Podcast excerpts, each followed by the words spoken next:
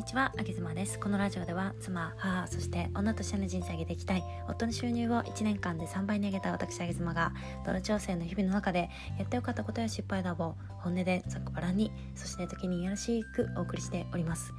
この放送は、体の中から綺麗を応援する罪悪感ゼロなロース専門店、プティリスの提供でお送りしております。オーガニック材料を使ったローケーキが、なんとワンホール5000円台からオンラインで購入ができます。概要欄のリンクより、美しいスイッチたちをご覧ください。なんか今日すっごい声低い感じでお送りしているんですけれども今あの隣にですね、えー、すやすや赤ちゃんが寝ているので、えー、ちょっと小声な感じでお送りしておりまして声が小さくなるとなんか、うん、声が低くなるんですかね。ちょっとわかんないんですけどすいません。聞きづらかったら申し訳ございません、えー、今日はですね、え専業主婦のお金の使い方というかお金に対するお金を使うことに対する抵抗感みたいなところでお話をしていきたいと思います。えー、私あげ妻は、まあ、専業主婦100%専業主婦かって言われるとそうではないですよね。えー、夫ちゃんが自営業でして夫ちゃんの仕事を、えー、手伝っているっていう感じですが、えー、外に働きに出ているっていう感じのいわゆる、えー、兼業主婦っていう感じでもないのでまあなんかこう時間の融通が利くけど仕事もしているみたいな感じの ちょ中途半端な専業主婦みたいな、えー、主婦でございます。まあ、そんな私なんですけれども、えー、特にねもうがっつり専業主婦の方っていうのは、まあ、今日のお話は、えー、すごくピンと来られるかなと思うんですが結構ねそのお仕事をえー、週に5日間とかがっつりやっていない主婦の方っていうのはまあ、主にその生計としてのお金を立てているのはおそらく、えー、旦那様、えー、夫側の男性じゃないのかななんて思うんですが、まあ、そのパートナーの方が要は稼いでくれたお金を、えー、生活以外のものに使う抵抗感って皆さんありませんでしょうか、え私は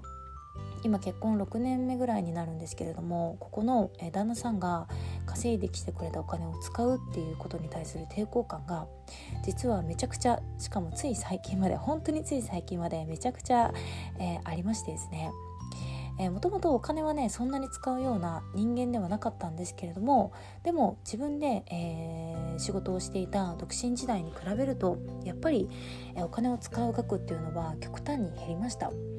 でまあ独身時代っていうのは、まあ、飲み会行ったりだとか、えー、自分の何でしょうね美容院代っていうのも月私3万ぐらい使ってたりとか であとゴルフやってたりとかえー、ジムに行ってたりとかねなんかすごく自分に対して、えー、自分で稼いだお金を自分に対して使うただそれだけの、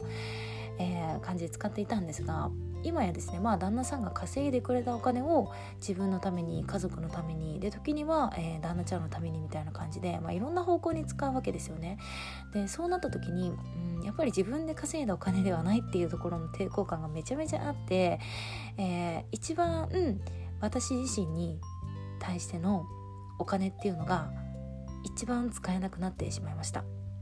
で私はねなんかここら辺を自分自身でこう考察していった時に、まあ、一つのことにたどり着いてやっぱりあの夫ちゃんの価値観に私はすごく合わせていたなっていうことに気がついたんですよね。でそれが私のお金の使い方っていうところにも影響があったしお金を使うことに対する抵抗感みたいなところも全部この夫ちゃんの価値観に私が合わせていたっていうことにつながってきたんですよ。でこうちょっと説明させていただきますと音ちゃんはね非常にうーん能力主義的な考えを持っているんですけれども、えー、例えば営業マンであれば営業成績を上げる人が上みたいな考えなんですよね。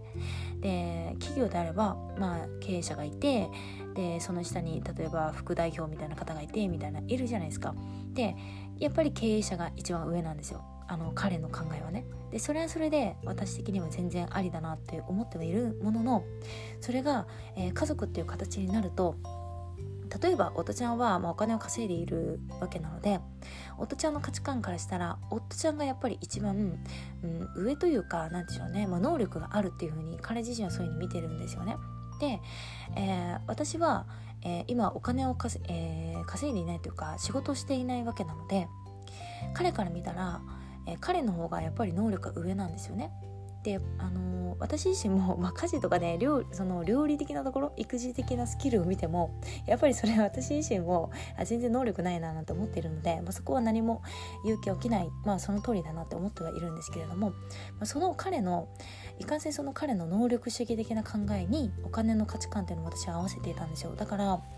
えー、私が自分に対してお金を使えることっていうのは彼が、え、いわゆる OK とするその能力が上がることに対してお金使えたんですよね、えー、本を買って勉強することはお金を使えてました。でセミナーに行くっていうのもお金を使えてました。だけど一方でじゃあ自分の、えー、それこそ美容院代とか、えアクセサリー買うとかお洋服買うとかあとお友達との飲み会に行くとかっていうのも 彼はお友達との飲み会全然行かない人なので彼からしたら飲み会なんてなんか行く意味あんの？みたいな感じなんですよね。そこに対して私がお金を使うっていうことは、えー、彼のその価値観に反しているので私はそれをね使えなかったんですよ。なのでいかんせん自分自身に対するお金の使い方っていうのは私は彼の価値観に合わせていたっていうことですね。でここねもっと深掘りしてみるとめちゃめちゃ面白くてこれね時間の使い方も私これだったんですよ。夫の価値観に合わないような時間の使い方っていうのはできなかったんですよね。で例えばあの今言った通りセミナーに対するお金を割くあセミナーに対して時間を割くっていうのはこれ OK としてたんですよ自分の中で。でもえー、おしゃれをするために時間を割くとか私趣味がショッピングモールを歩き回るっていうことなんですけどそれも、まあ、彼の能力的主義的な考えからすると反してるじゃないですか。なので反してるこのショッピングモールを練り歩くっていう趣味は自分の中ではもうねうん優先順位をかなり下げて読書は時間を避けたけどショッピングモールに行く時間は、えー、そこはなるべく作らないようにっていう風にしてたんですよね。でこれ何が起きるかっていうともう私の中でだんだんだんだんストレスが溜まってくるんですよだって自分じゃない誰かの価値観誰かの価値観で生きる人生を私の体に当てはめて生きるんですよこれはストレス溜まるよね。っていうのを、えー、だんだんだんだん歪みがね出てきたんでしょうか、えー、結婚 6, 年目の今になってようやくね、えー、自分自身そこに気がつきまして私は結婚して夫ちゃんという人と私という人間と2人でこうチームを組んでやっていかなきゃいけなかったのになんか夫ちゃんの価値観に依存して、えー、依存っていうのかな？夫ちゃんの価値観が自分の価値観であるかのように考えてお金も時間の使い方も全部、えー、彼の価値観に合わせて生きていた人の人生を生きていたなっていうふうに、えー、すごく今反省をしているんですよね。なのでもしこちらを聞いてくださっている専業主婦の皆さんがね、えー旦那さんが稼いでくれたお金をなんか自分のために使いづらいなとかって思っているのであれば是非今日の配信をあの聞いた上でご自身の人生にとって何が必要なのか、えー、それこそ時間の使い方もそうですしお金の使い方もそうなんですけれども自分の人生に必要なものっていうのは、えー、それはパートナーの方もそこに対してお金を使ったりそこに対して時間を使ったりすること自体はおそらくとても喜んでくれることだと思いますのでやっぱり世の中の、えー、主婦の方、えー、妻側の女性が生き生き自分の人生を生きるっていうことが何より家族のためなんじゃないのかなって最近すごくそういったことを思います。今日はそんなお金の使い方に対する私の考えをお話ししてみました。皆さんはいかがでしょうか？あげずまでした。